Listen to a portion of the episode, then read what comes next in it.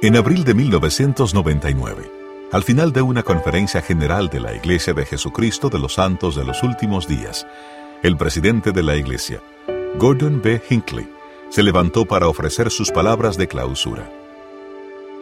Bajo el liderazgo del presidente Hinckley, la Iglesia había sido testigo de un rápido crecimiento del número de templos en funcionamiento en todo el mundo. La construcción de templos se había convertido rápidamente en una característica de la presidencia de Hinckley, pero en sus observaciones finales anunció un templo nuevo que tomó por sorpresa a la mayoría. Para terminar, siento que debo anunciar que entre todos los templos que estamos construyendo, planeamos volver a erigir el templo de Nabú. Un miembro de la iglesia y su familia han hecho una contribución bastante grande para hacer esto posible. Les estamos agradecidos. Transcurrirá algo de tiempo antes de, que llevemos a cabo ese proyecto, pero los arquitectos ya empezaron a trabajar. Este templo no estará en operación por gran parte del tiempo, pero anticipamos que durante los meses del verano sí estará muy ocupado y servirá de monumento a quienes edificaron la estructura original a las riberas del río Mississippi. Muchos santos de los últimos días que escucharon aquella conferencia de la iglesia pueden expresar exactamente cómo se sintieron cuando el presidente Hinckley hizo ese anuncio. Se podía palpar el entusiasmo por la reconstrucción de este edificio que había significado tanto para los primeros santos de los últimos días. La reconstrucción de un templo histórico para un uso moderno presenta desafíos particulares pero al mismo tiempo también conlleva perspectivas únicas. En este, el último episodio del podcast, hablaremos sobre la reconstrucción del templo de Nabú y lo que significa para los santos de los últimos días en la actualidad. Esto es El Templo de Nabú, un podcast sobre los documentos de José Smith. Y yo soy Spencer McBride, el presentador. Episodio 8. Una ciudad antigua, un templo nuevo. Con el fin de entender mejor el proceso de reconstrucción del templo de Nabu, hablé con Emily Ott. Emily es conservadora de la División de Sitios Históricos del Departamento de Historia de la Iglesia y está especializada en historia de la arquitectura. Los edificios pasan por ciclos. Cada 30 o 40 años los sistemas mecánicos fallan.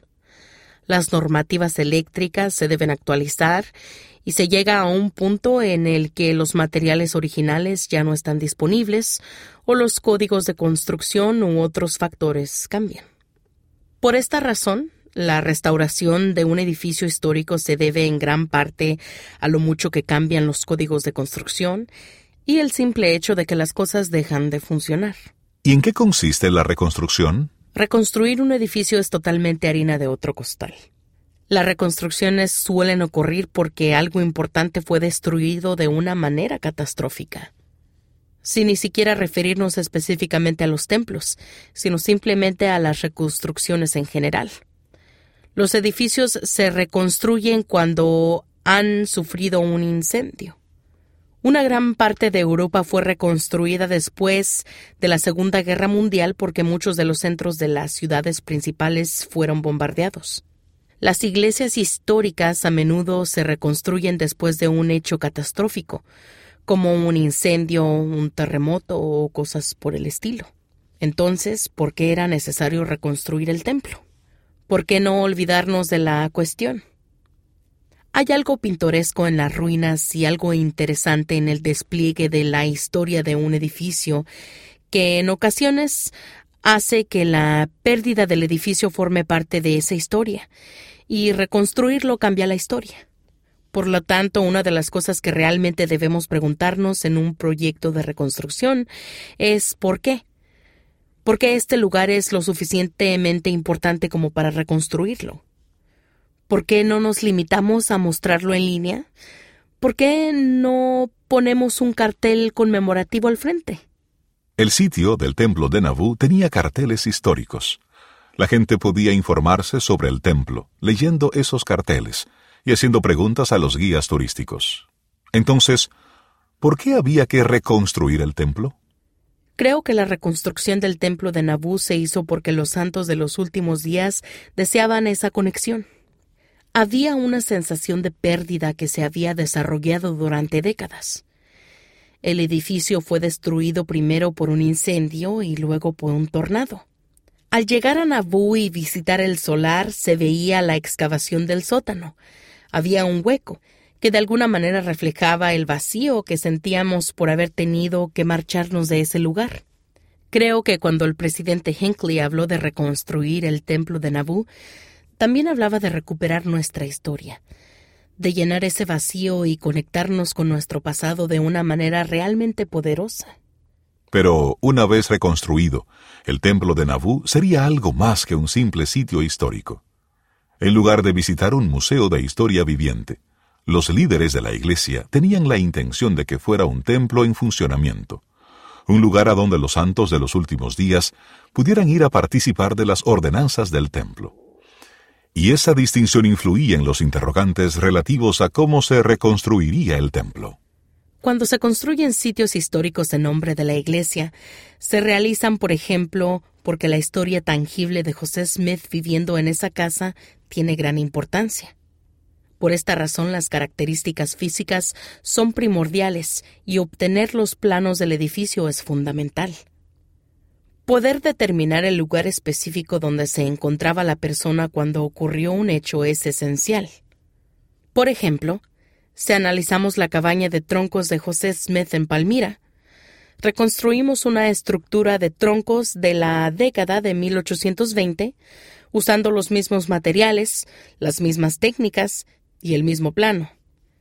Tenía que tener una precisión tal que no hubiera más de 3 milímetros de diferencia con la original. No se instalaron elementos de electricidad ni plomería, porque eso no es importante para la historia que estamos tratando de contar. Cuando se reconstruye un templo histórico, las características físicas tienen menos importancia que la conexión histórica. Si bien el templo de Nabú puede parecer antiguo, en realidad es un edificio completamente nuevo, realizado con técnicas de construcción modernas, materiales modernos y códigos de construcciones modernos, todo lo necesario para hacer un edificio nuevo.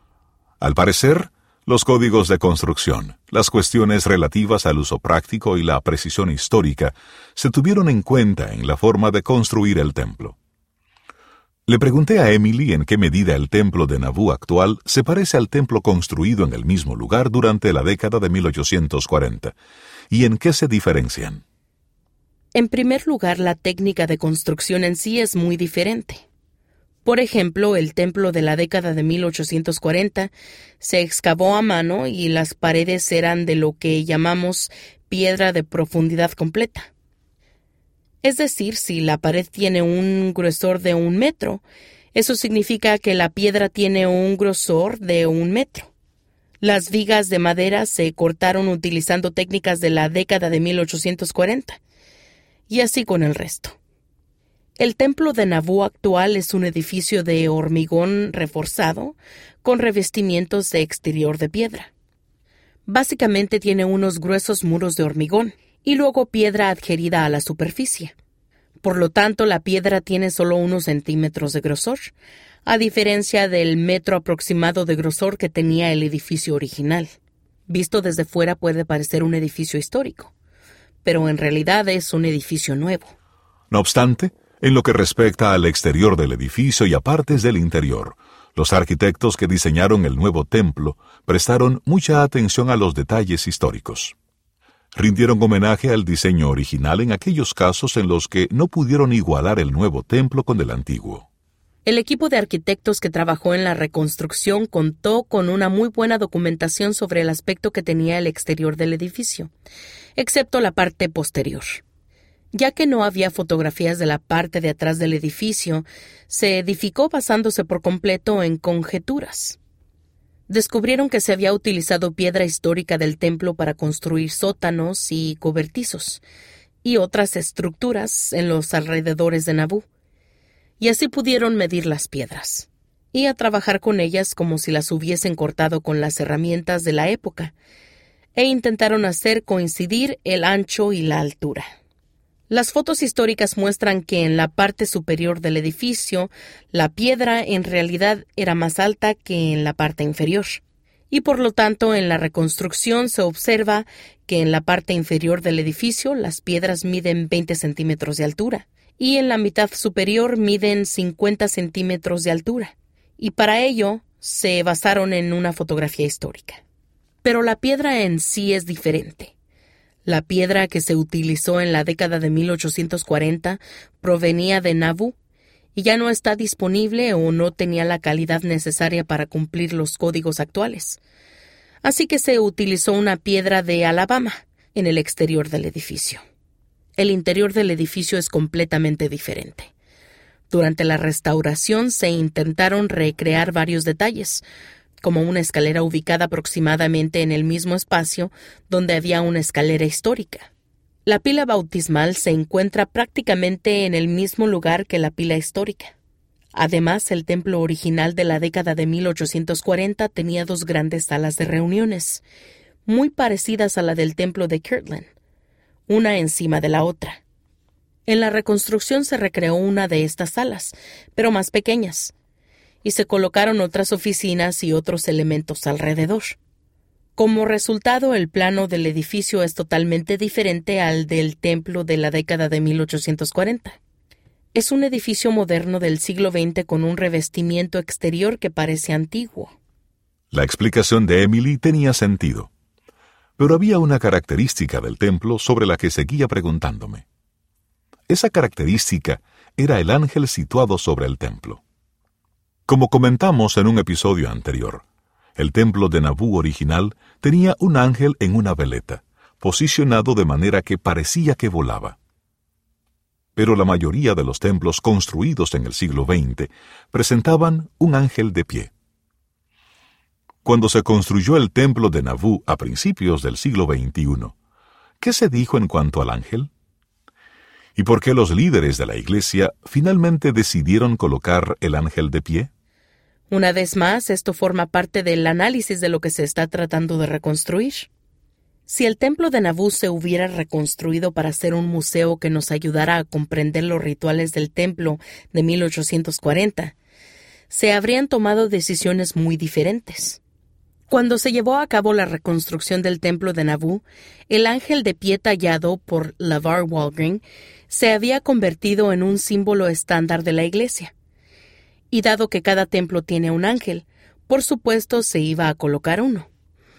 Oí decir que hubo una conversación entre los arquitectos y los líderes de la iglesia sobre si se debía colocar el ángel histórico o nuestro nuevo ángel estándar moderno. Se tomó la decisión de utilizar un ángel estándar para dar la impresión de que se trataba de un templo nuevo.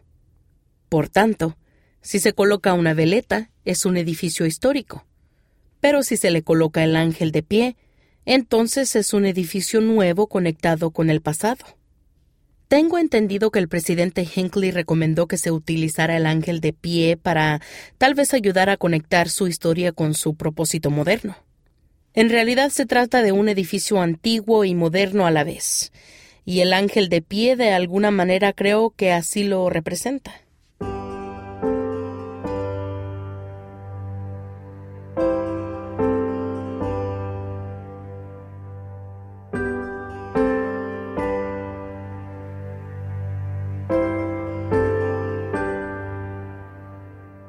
El presidente Gordon B. Hinckley dedicó el templo de Nauvoo reconstruido el 27 de junio de 2002, fecha en la que se conmemoraba el 156 aniversario del martirio de José y Hiram Smith. La dedicación se transmitió por satélite a centros de reuniones de la Iglesia en gran parte del mundo, lo que permitió que participaran más miembros de la Iglesia de los que podían viajar a Nauvoo. Fue un momento especial e histórico. Sin embargo, hubo otro momento asociado a la dedicación del templo que probablemente no sea tan conocido. El día después de la dedicación, el coro del tabernáculo actuó en un concierto en Quincy, Illinois. Recordemos que en el episodio 1 de este podcast describimos la generosidad de la gente de Quincy con los santos de los últimos días en 1838 y 1839, cuando cruzaron el río Mississippi en pleno invierno. Los habitantes de Quincy habían demostrado una inmensa caridad con aquellos refugiados, dando con generosidad a hombres, mujeres y niños que eran desconocidos, pero que necesitaban ayuda. Durante ese concierto, el presidente Hinckley habló sobre aquella bondad. En la historia de nuestra iglesia, la ciudad de Quincy y sus ciudadanos siempre contarán con nuestra más grande estima. Siempre estaremos agradecidos por la bondad, la hospitalidad y la cortesía con que su gente trató a la nuestra, exiliados del estado de Missouri. Cuando el gobernador Box emitió su infame orden de exterminio, nuestra gente se vio obligada a abandonar el estado de Missouri. Hoy en día resulta casi imposible concebir que algo así pudiera ocurrir.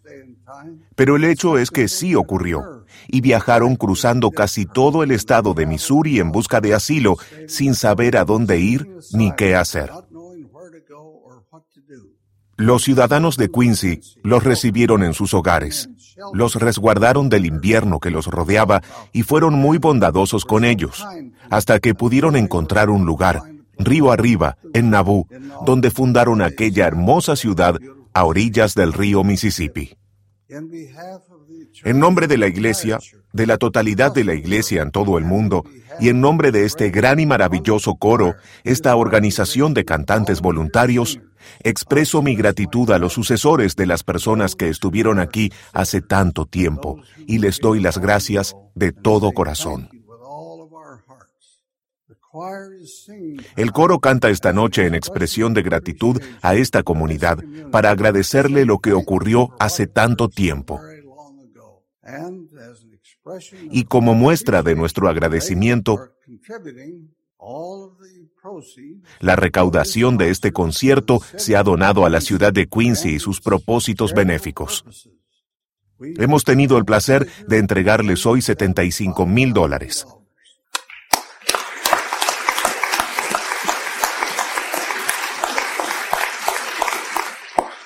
No tengo el cheque conmigo. Ya lo tienen en el banco.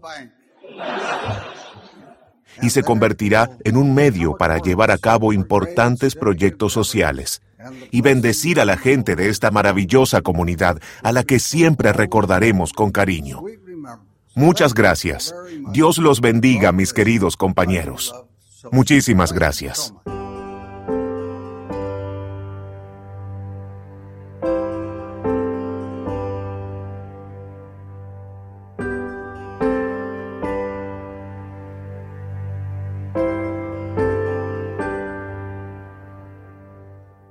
Con el templo de Nauvoo reconstruido y funcionando como un templo de la iglesia, me pregunté cómo habría influido esto en otros sitios históricos de Nauvoo. Parece que aumentó significativamente el número de visitantes en Nauvoo, hasta un promedio de más de 100.000 personas por año. Sin embargo, el templo reconstruido presentó un desafío nuevo e inesperado al equipo de sitios históricos de la iglesia.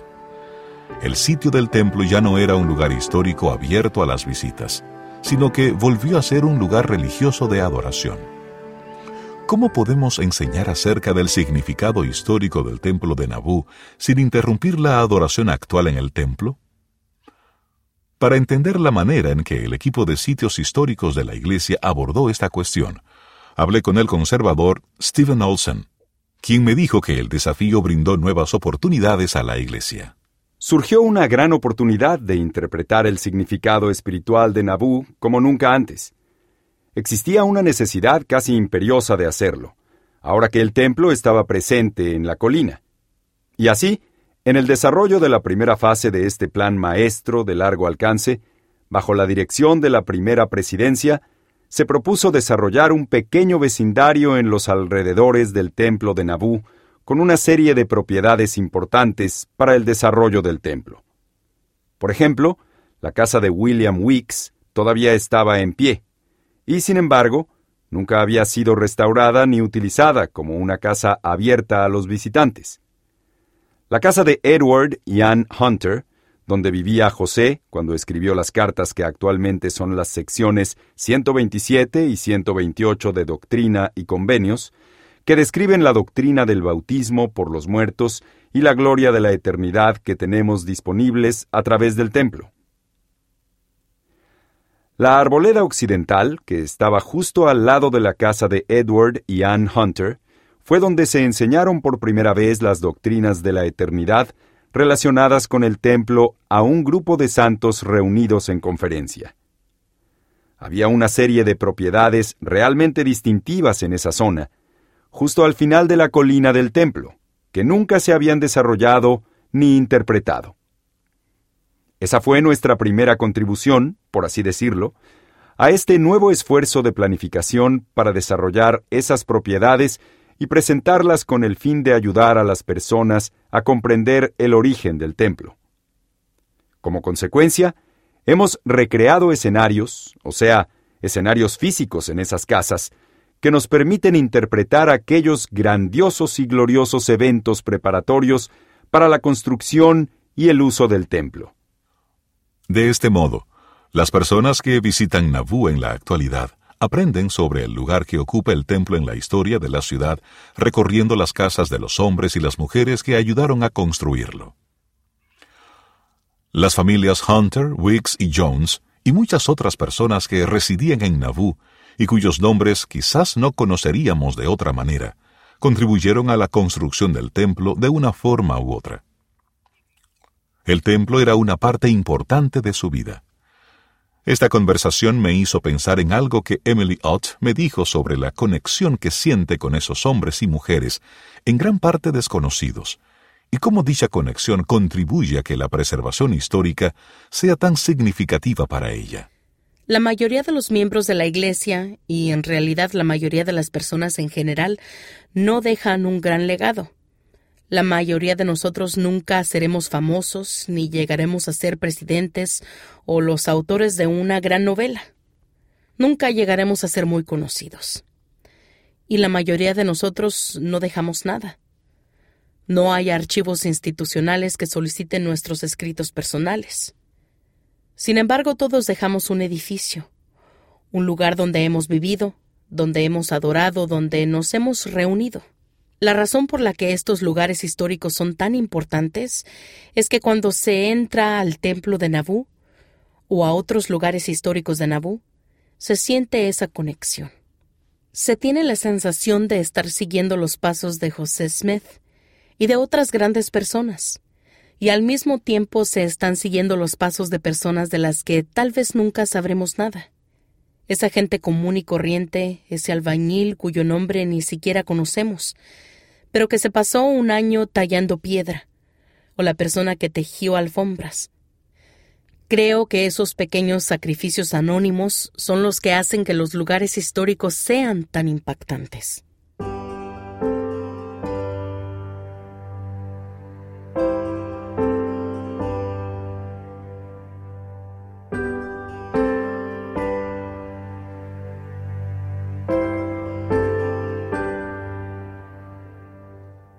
Al reflexionar sobre la historia del templo de Nabú, tanto su construcción en la década de 1840 como su reconstrucción a principios del siglo XXI, me dirigí al elder Dale G. Renlund, miembro del quórum de los doce apóstoles de la Iglesia de Jesucristo de los Santos de los Últimos Días.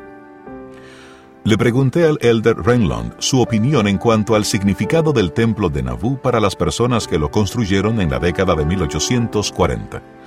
Su respuesta se basó en una sección de doctrina y convenios relacionada con el templo de Kirtland y explicó cómo el lenguaje de esa sección continuó influyendo en lo que los santos pensaban del templo una vez que la mayoría de ellos se habían mudado a Nabú.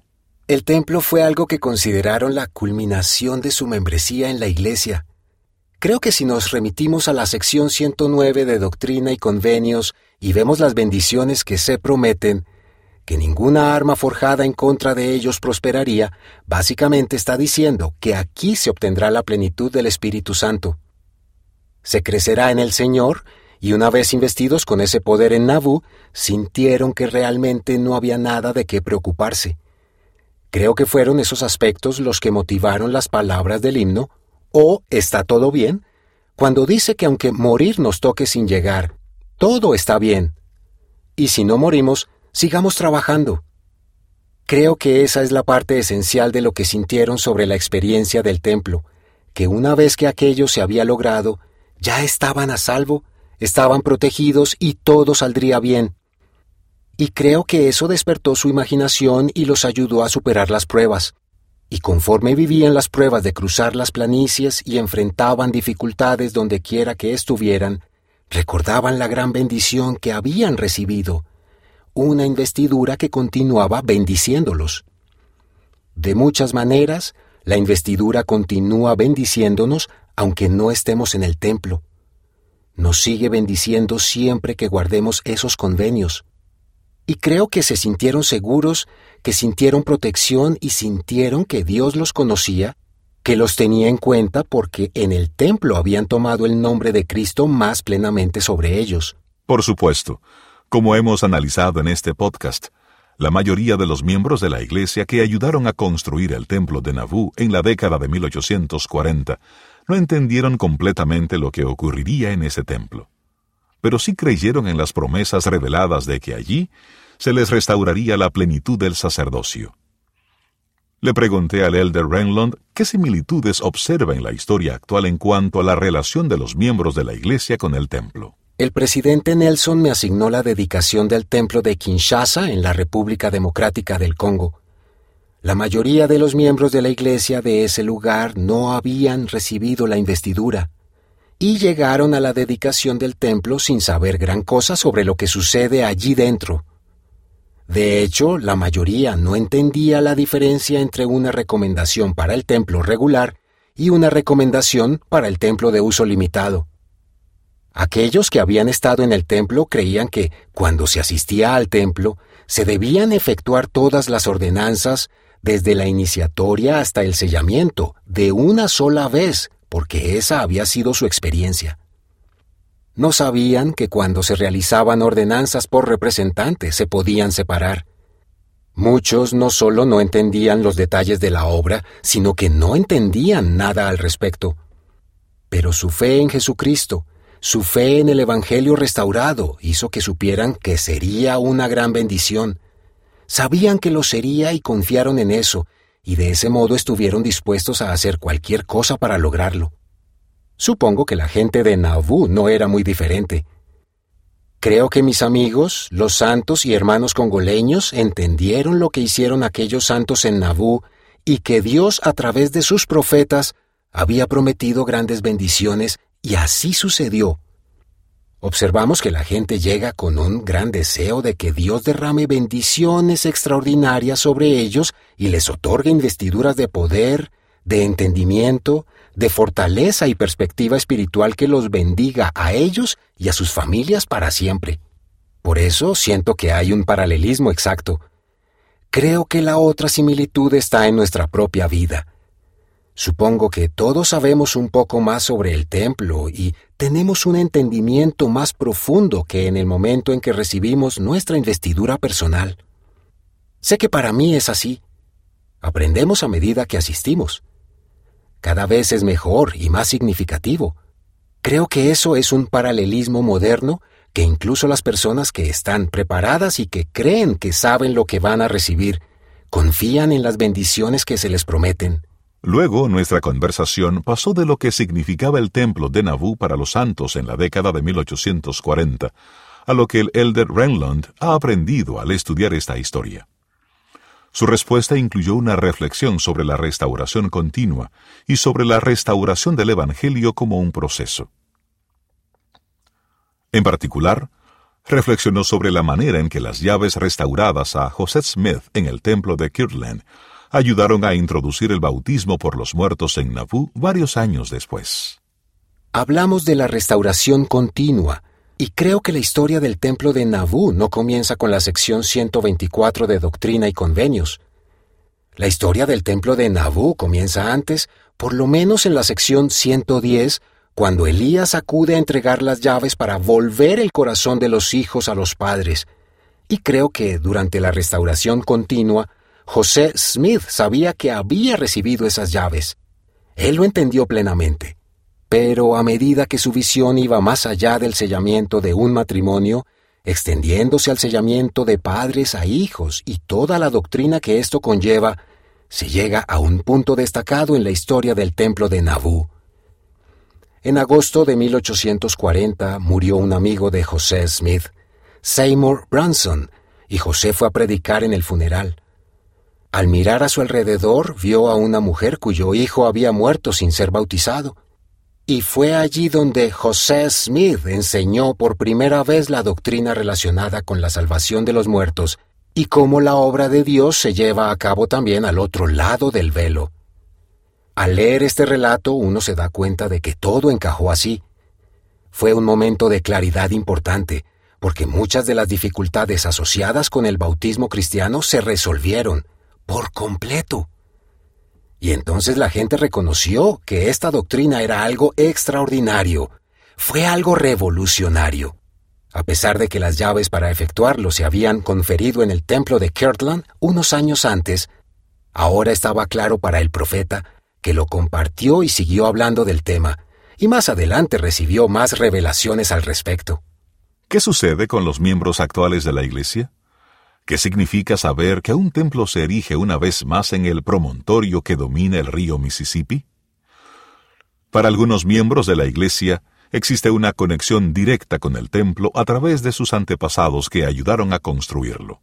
Pero para muchos más, la conexión es menos familiar y más relacionada con el legado de su religión. Creo que se dan estos dos casos distintos entre mi esposa y yo. Ella es descendiente de Reynolds Cajun, que formó parte del comité del templo. Por lo tanto, ella tiene antepasados relacionados directamente con la construcción del templo de Nabú. Y para ella eso conlleva una gran alegría. Ninguno de mis antepasados estuvieron involucrados en la construcción, pero reclamo el mismo legado pionero de fe porque me pertenece. Esta es mi fe. Este es el legado que he adoptado en mi vida, y por lo tanto conlleva la misma gran alegría. Lo considero una gran reivindicación de José Smith y de Hiram Smith por parte de la Iglesia. La reconstrucción del templo de Nauvoo es una reivindicación de la fe que ellos tenían. Es un honor y un homenaje a esos antepasados pioneros. Pero, además, aunque no se tenga ascendencia pionera, sigue diciéndonos que cuando vivimos momentos difíciles, debemos esperar. Dios cumplirá todas sus promesas, eso fortalece la fe de todos nosotros, sea cual sea nuestra situación. Es una reafirmación de la fe en la restauración del Evangelio. Y de hecho es una manifestación del sumo éxito del reino de Dios aquí en la tierra. Entonces, ya sea que se cuente con antepasados que literalmente estuvieron allí, o se haya adoptado ese legado pionero como miembro de la Iglesia, igualmente se obtienen las mismas bendiciones. A lo largo de mis conversaciones con los diversos historiadores y eruditos que entrevistamos para este podcast, reflexionamos juntos sobre el significado del templo de Nabú para los santos de los últimos días en la década de 1840. Nuestras conversaciones inevitablemente dieron lugar a preguntas sobre el significado de la reconstrucción del templo para los santos de los últimos días actuales. ¿Qué significa la presencia renovada del templo en ese promontorio con vistas al río Mississippi? ¿Qué representa? En un sentido muy claro, el templo de Nabú reconstruido se erige como un monumento a la devoción de los hombres y las mujeres que construyeron el templo original en esa ciudad. Es un símbolo de la determinación que demostraron para construir un edificio tan sagrado a pesar de su pobreza y en medio de intensas pruebas y tribulaciones. Es un monumento a su perseverancia, un recordatorio de su fe. Pero creo que podría significar algo más que eso. Quizás la historia de Nabú y del templo de Nabú también sea una historia de conexiones, una historia de hombres y mujeres que construyeron una comunidad en la frontera occidental de los Estados Unidos, con el fin de forjar una conexión más fuerte con el cielo. Y en el centro de esa comunidad había un templo, cuyas ordenanzas formaban un eslabón conexivo entre los miembros de la comunidad y sus antepasados. En Nabú, estos santos de los últimos días fortalecieron sus conexiones entre ellos, con las generaciones pasadas y con su Dios. Asimismo, el templo de Nabú reconstruido simboliza nuestra conexión con el pasado. Los primeros santos de los últimos días construyeron la ciudad y el templo, y luego se vieron obligados a abandonarlos. Pero para muchos miembros de la iglesia de hoy en día, la reconstrucción del templo de Nabú es similar a recuperar una parte del pasado y establecer lazos más fuertes con la gente de una era pasada. Si las personas que fundaron Nabú construyeron la ciudad y el templo en su centro para forjar una conexión más sólida con lo divino, su historia puede inspirarnos a buscar una conexión similar en nuestros días. Por ello, de una manera muy real, la historia de Nabú, llena de triunfos y derrotas, es una historia sobre conexiones. Esto ha sido El Templo de Nabú, un podcast sobre los documentos de José Smith. Gracias por escuchar.